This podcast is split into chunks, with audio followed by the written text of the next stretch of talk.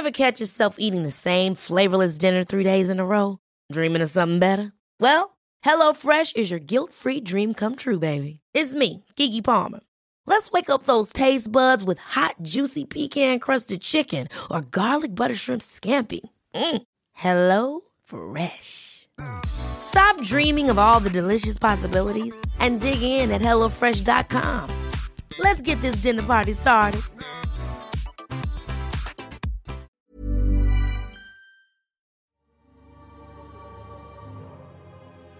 Ave à tous chers abonnés et spectateurs, aujourd'hui nous allons changer le déroulé d'un des meurtres les plus célèbres de l'histoire, celui de Caius Julius César, un homme politique d'une ambition énorme qui a fini par se faire tuer de 23 coups de poinçon, mettant ainsi en marche une série d'événements qui aboutiront à la chute définitive de la République romaine et à l'avènement de l'Empire. La République aurait-elle pu survivre si César n'était pas mort? Ou bien celui-ci aurait-il pu se proclamer roi? Après résumé de ce qui s'est vraiment passé, on va voir comment le monde aurait pu changer dans un univers alternatif où Jules César survit à sa tentative d'assassinat.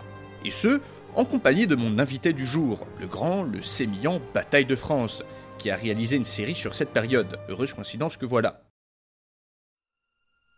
Tu coque mi fili, c'est la phrase qu'aurait prononcée César peu avant sa mort en apercevant Marcus Junius Brutus, qu'il considérait comme son propre fils au milieu des conjurés, et ce, juste avant de s'effondrer dans une mare de son propre sang, trahi par ceux qui l'avaient pardonné à de nombreuses reprises.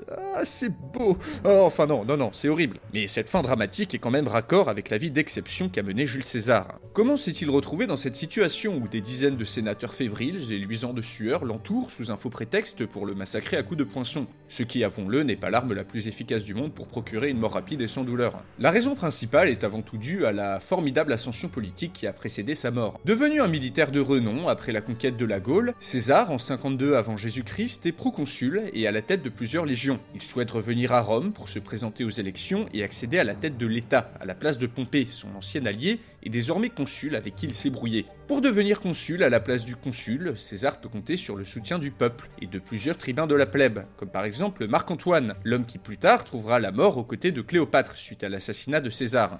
Seulement, à Rome, Pompée et ses soutiens au Sénat ne voient pas du tout d'un bon œil le retour de César, trop populaire, trop puissant, et vont multiplier les initiatives, soit pour le discréditer politiquement, soit pour l'attirer sans ses légions en Italie afin de le coffrer quelque part. Mais César est au courant qu'on lui en veut, et ne va pas obéir aux ordres du Sénat, ce qui lui vaut d'être déclaré ennemi du peuple par Pompée et ses alliés. Ainsi, César décide d'entrer en Italie avec ses légions pour prendre le pouvoir par la force, déclenchant ainsi une guerre civile. Après une marche vers Rome, une campagne en Espagne, en Grèce et en Égypte, où le Jules fait une connaissance approfondie avec Cléopâtre et l'installe comme reine, César écrase les derniers partisans de Pompée en Espagne, en 45 avant Jésus-Christ, et revient à Rome en vainqueur.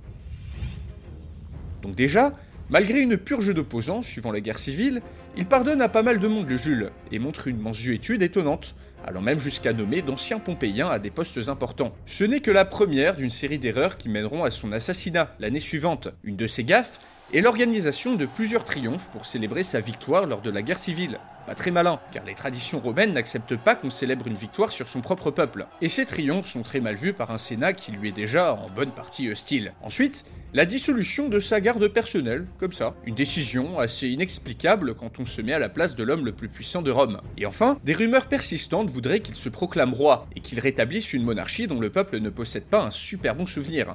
Bon, ces rumeurs, même si beaucoup sont propagées par ses ennemis, faut dire qu'il les cherche un peu. Déjà, César, après la guerre civile, est déclaré dictateur à vie et dispose de facto des pleins pouvoirs. Il devient intouchable par voie légale. Le Sénat va jusqu'à lui accorder le droit de porter le titre de libérator, d'impérator, de s'habiller des habits de triomphe en permanence et de siéger sur un siège plaqué or. Des privilèges destinés à le rendre odieux auprès de la foule selon Plutarque, mais qu'il ne va pas refuser non plus. De plus, Marc-Antoine, dont j'ai parlé tout à l'heure, tente de poser à plusieurs reprises un diadème royal sur la tête de César, qui refuse après que la foule eut cette initiative, mais qui contribue aussi à amplifier ces rumeurs. Le Sénat est impuissant, César peut faire absolument ce qu'il veut. Bref, César est roi sans emporter le titre officiel, et cela est suffisant pour engager un complot contre lui.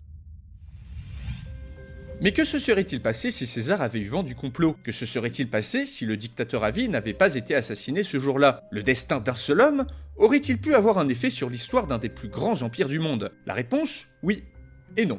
C'est un peu flou, je sais, mais vous allez voir ce que je veux dire dans le scénario. Et de toute façon, je dis ce que je veux, c'est ma chaîne. Blurg, voilà, je dis ce que je veux, c'est moi qui commande. Ouais, mais c'est pas toi qui décide. Ah oui, et dans cette vidéo, des petits encadrés nommés points réalité apparaîtront de temps à autre pour faire un lien entre le scénario et la réalité. Et même que parfois je fais des blagues dedans. Bref, assez parlé, et sans plus attendre, passons au début de ce scénario, narré par l'inénarrable Bataille de France. Au début du mois de mars 1944, Jules César est nommé dictateur à vie. Maintenant qu'il a tous les pouvoirs, il peut préparer ses réformes juridiques, ses réformes politiques, sa campagne contre les DAS et sa campagne contre les Partes. Seulement, les sénateurs voient ces projets d'un mauvais œil. Un petit groupe, qui prend le nom de Libérateur, veut attirer César à distance, faire mine de vouloir l'entretenir sur un sujet particulier, puis le poignarder jusqu'à ce que mort s'en suive.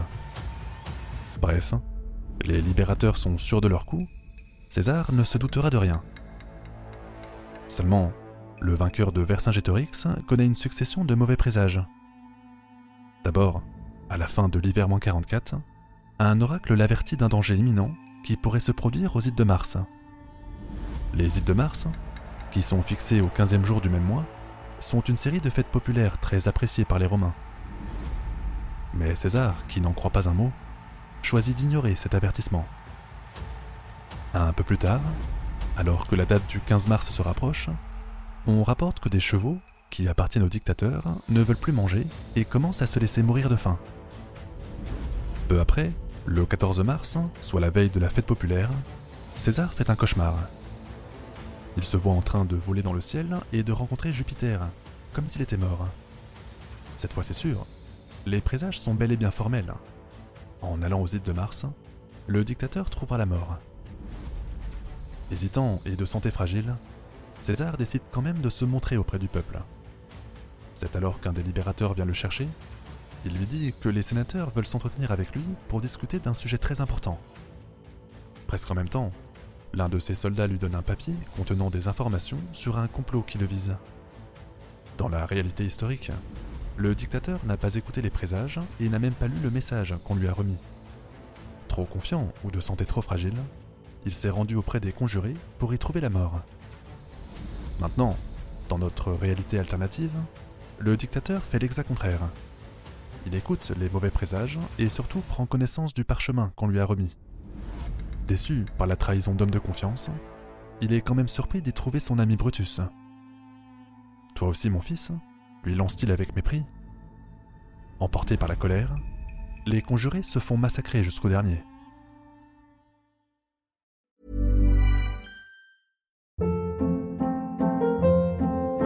Hold up. What was that? Boring. No flavor. That was as bad as those leftovers you ate all week. Kiki Palmer here, and it's time to say hello to something fresh and guilt-free. Hello Fresh. Jazz up dinner with pecan-crusted chicken or garlic butter shrimp scampi. Now that's music to my mouth. Hello Fresh. Let's get this dinner party started. Discover all the delicious possibilities at hellofresh.com. Hiring for your small business? If you're not looking for professionals on LinkedIn, you're looking in the wrong place. That's like looking for your car keys in a fish tank.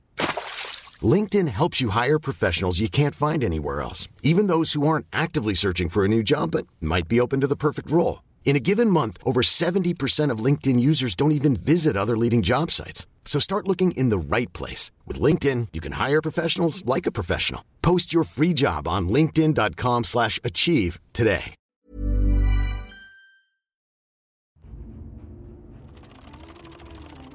Bien, nous sommes donc à Rome, en 44 avant Jésus-Christ. César a eu vent du complot et une purge immédiate et violente a suivi les îles de Mars. Une bonne partie du Sénat part en exil, ou se fait exécuter. Les traîtres sont traqués impitoyablement, et ces derniers, impuissants, ne peuvent pas organiser de résistance armée. La seconde guerre civile est ainsi évitée, et César règne désormais en maître absolu. Alors, les débats sont toujours vivaces entre historiens pour savoir si César comptait se faire couronner roi, à plus ou moins long terme. Ce qui est sûr, c'est que l'émoi, provoqué par ce complot raté, plus la mise sous coupe réglée de ce qu'il reste de l'opposition anti-César, lui aurait fourni une opportunité en or pour le faire.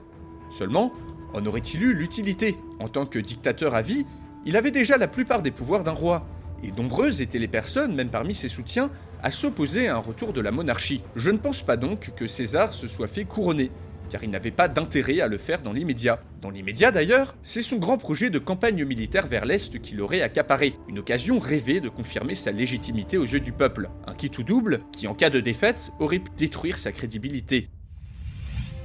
Dans cette réalité, où César n'a pas été assassiné, c'est donc 16 légions, un déploiement de force jamais vu dans l'histoire romaine, qui partent en guerre contre le royaume de Dacie. Partant sous les acclamations de la foule, accompagné d'Octave, son fils adoptif, et sous les yeux impuissants des rares opposants restant au dictateur, Jules part guerroyer pour trois années entières, dans un périple qui va l'emmener au-delà des frontières de la République. Première étape, le royaume de Dacie, dirigé par le roi Burébista, ancien soutien de Pompée, qui n'aurait pas été une mince affaire. Le roi avait une réputation de guerrier talentueux, mais aurait-il pu résister longtemps au raz de marée romain? Je pense que non. La Dacie est conquise par les Romains 150 ans avant notre réalité, alors que César, en tant que chef prudent, fait de cette province une partie intégrante de l'Empire. L'étape d'après, dans la grande campagne du dictateur, est une expédition en Orient pour soumettre les Parthes, ce peuple de guerriers à cheval qui, à peine dix ans plus tôt, a détruit sept légions romaines commandées par Crassus, un ancien allié de César. L'honneur de Rome est en jeu, il faut donc se venger et récupérer les enseignes des légions perdues. Mais contrairement à Crassus, César est un homme patient et un chef militaire de talent. Il va donc étudier en détail la défaite face aux Parthes et adopter une stratégie face à ses ennemis. Dans la plus pure tradition romaine, il va tirer des leçons de la défaite et ajuste son plan en conséquence. Contre la cavalerie très mobile des Parthes, il va donner un rôle principal à sa propre cavalerie légère, qu'il recrute sur place, tout en construisant sur son passage des fortifications qui vont empêcher les Parthes d'attaquer les arrières de l'armée en campagne. Ainsi, dans ce scénario, après plusieurs mois d'un jeu du chat et de la souris, les Parthes acceptent la bataille non loin du village de Singara. Menacés par des fortifications romaines sur leurs flancs, les Parthes se font tailler en pièces par les Romains, qui continuent leur campagne en rasant plusieurs villes. Donc même si je ne pense pas que Rome à cette époque puisse occuper toute la partie, ainsi que la Mésopotamie, car n'ayant pas encore assez de ressources à disposition, eh bien la région aurait au minimum été transformée en état client, et la menace Parthe écartée durant plusieurs décennies. César pourrait continuer vers la Mésopotamie, l'Arménie, voire même la Germanie sur le retour, mais dans ce scénario, il lui faut rentrer consolider son pouvoir à Rome, auréolé de ses nouvelles victoires. En 41 avant Jésus-Christ, il organise un nouveau triomphe, un immense défilé où des nobles partent, ainsi que le roi d'As Burebista sont traînés dans des cages. Avec ses victoires, César est devenu plus glorieux, plus adulé et plus puissant que n'importe lequel de ses prédécesseurs. Donc, quelle suite? Le dictateur, pour avoir failli en faire les frais, était bien conscient que le système de la République romaine tardive est sur le déclin. Depuis les réformes marianiques, les armées sont plus fidèles à leurs généraux qu'à Rome, et le système d'élection permet à quelques familles puissantes ou riches d'accéder à des postes de pouvoir via le clientélisme. La plèbe, par ses émeutes souvent, est instrumentalisée à outrance. De plus, un empire qui ne fait que s'agrandir se doit d'avoir un pouvoir fort. César d'ailleurs, en 43 avant Jésus-Christ, promulgue une loi qui l'autorise à nommer tous les magistrats ainsi que tous les consuls et tribuns en 42 avant Jésus-Christ. En fait, les lois qu'il fait passer avant son assassinat ont facilité la transition vers l'Empire dans notre réalité. Mais ici, dans ce scénario, je ne pense pas que César aurait aboli la République. Il aurait sûrement continué de s'octroyer plus de pouvoir et mis en place un régime bâtard de dictature républicaine. Des projets de construction, comme une immense bibliothèque ou l'élargissement du port de Rome que César avait prévu, auraient été entrepris. Seulement, César était malade, et il est peu probable qu'il ait tenu plus de 10 ans supplémentaires à ce rythme. Ainsi, le grand Jules meurt dans ce scénario en 34 avant Jésus-Christ, et son fils Octave aurait de toute évidence pris le pouvoir après son père, en se faisant également octroyer le titre de dictateur à vie. Octave a ici, contrairement à la réalité, bataillé avec son père et a donc de l'expérience militaire. De plus, c'était un politicien habile, ce qui me fait dire qu'il se serait débrouillé pour prendre la suite. Petit détail supplémentaire à cette uchronie, Cléopâtre ne se suscite pas, car la guerre civile ayant suivi la mort de César n'a pas lieu. Le fils qu'elle a eu de ce dernier, Césarion, serait donc très sûrement monté sur le trône d'Égypte. Bon, la République dans ce scénario a peut-être survécu sur le papier, mais dans les faits on se retrouve quand même avec un dictateur ayant tous les pouvoirs et nommant lui-même les magistrats de Rome. En fait, ce scénario nous permet de nous rendre compte que le système républicain romain était à bout de souffle bien avant que César n'intervienne. J'irais même jusqu'à dire que l'assassinat de César a précipité l'avènement de l'Empire qui de toute façon était sur le déclin. Parfois, il ne suffit pas d'un destin différent pour un seul homme pour changer de façon drastique des processus déjà en cours. La République était vouée à s'écrouler sur le long terme. Donc, quelle suite? Parce que là, au final, l'histoire ne change pas beaucoup, mis à part quelques conquêtes et 2-3 bâtiments en plus. Eh bien, je pourrais voir deux embranchements, le premier probable, et le second moins probable, qu'on va s'amuser à explorer. Premièrement, imaginons que le processus de destruction de la République continue. Octave, succédant à César, aurait concentré encore plus de pouvoir entre ses mains, usant de sens politique. Il aurait rendu le Sénat définitivement impuissant, pris le contrôle des armées et éliminé l'influence de la grande aristocratie républicaine. Ici, peu de changements par rapport à la réalité, si ce n'est que le titre, porté par Octave, n'aurait peut-être pas été le même. On se serait sûrement souvenu d'Octave en son nom propre, et pas sous le nom d'Auguste, comme dans la réalité. Peut-être qu'Octave aurait continué à entretenir la fiction républicaine tout au long de son règne, pour se mettre dans les pas de son illustre prédécesseur. Mais si ce n'est pas lui qui met à bas la République, ça aurait été le dictateur à vie d'après, mettant ainsi en place, mis à part quelques détails, une histoire relativement similaire. Mais dans un second embranchement, imaginons qu'un scandale ou une campagne militaire ratée donne la possibilité à ses opposants de forcer Octave à rétablir la République telle qu'elle existait avant, avec un contre-pouvoir efficace. Il aurait fallu pour cela qu'Octave soit complètement discrédité face au peuple de Rome. Dans ce scénario, le nouveau dictateur entame une série de campagnes militaires désastreuses, qui entament son prestige et des mauvaises récoltes lancent une série d'émeutes populaires, encouragées par les partisans de la République, qui met totalement à bas les projets d'empire à Rome. Octave est déposé, et comme avant, le Sénat et les magistrats retrouvent leurs prérogatives. Quelle serait la suite?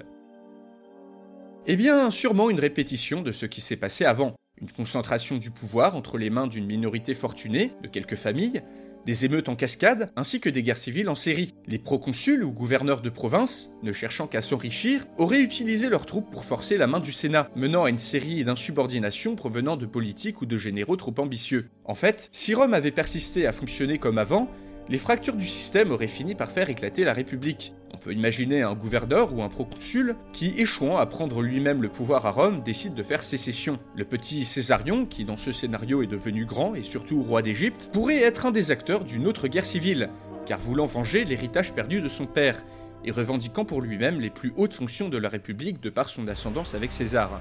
On aurait donc eu dans cet embranchement, en quelques siècles, l'écroulement total d'un des plus grands empires d'Europe de l'Ouest, sur fond de crise aiguë du système républicain romain. Et Rome qui tombe des siècles plus tôt par rapport à la réalité, cela aurait voulu dire un héritage romain bien moins important dans de nombreux aspects de la culture occidentale. Ici, Rome ne s'est jamais étendue comme ça mais reste cantonné à ses territoires, ne pouvant pas romaniser la Gaule par exemple, qui aurait d'ailleurs tout fait de se défaire de l'emprise de la République. Cela veut aussi dire pas de diffusion du christianisme, et peut-être pas de l'islam, bref, des conséquences cataclysmiques que même les Romains auraient pu anticiper, d'où le fait que le passage vers l'Empire était à mon sens inévitable. Mais peut-être avez-vous trouvé un scénario où la République peut survivre, en changeant l'histoire plus tôt par exemple. N'hésitez pas à me le dire dans les commentaires. Dans tous les cas, j'espère que vous avez aimé le scénario, et n'hésitez pas à faire un tour sur ma page Tipeee ou à vous abonner pour me soutenir si l'envie vous en prend.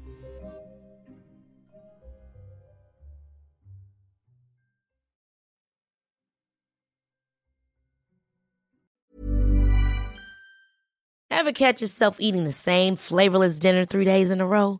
Dreaming of something better? Well, HelloFresh is your guilt-free dream come true, baby. It's me, Kiki Palmer.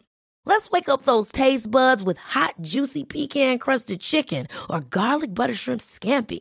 Mm. Hello Fresh. Stop dreaming of all the delicious possibilities and dig in at HelloFresh.com. Let's get this dinner party started.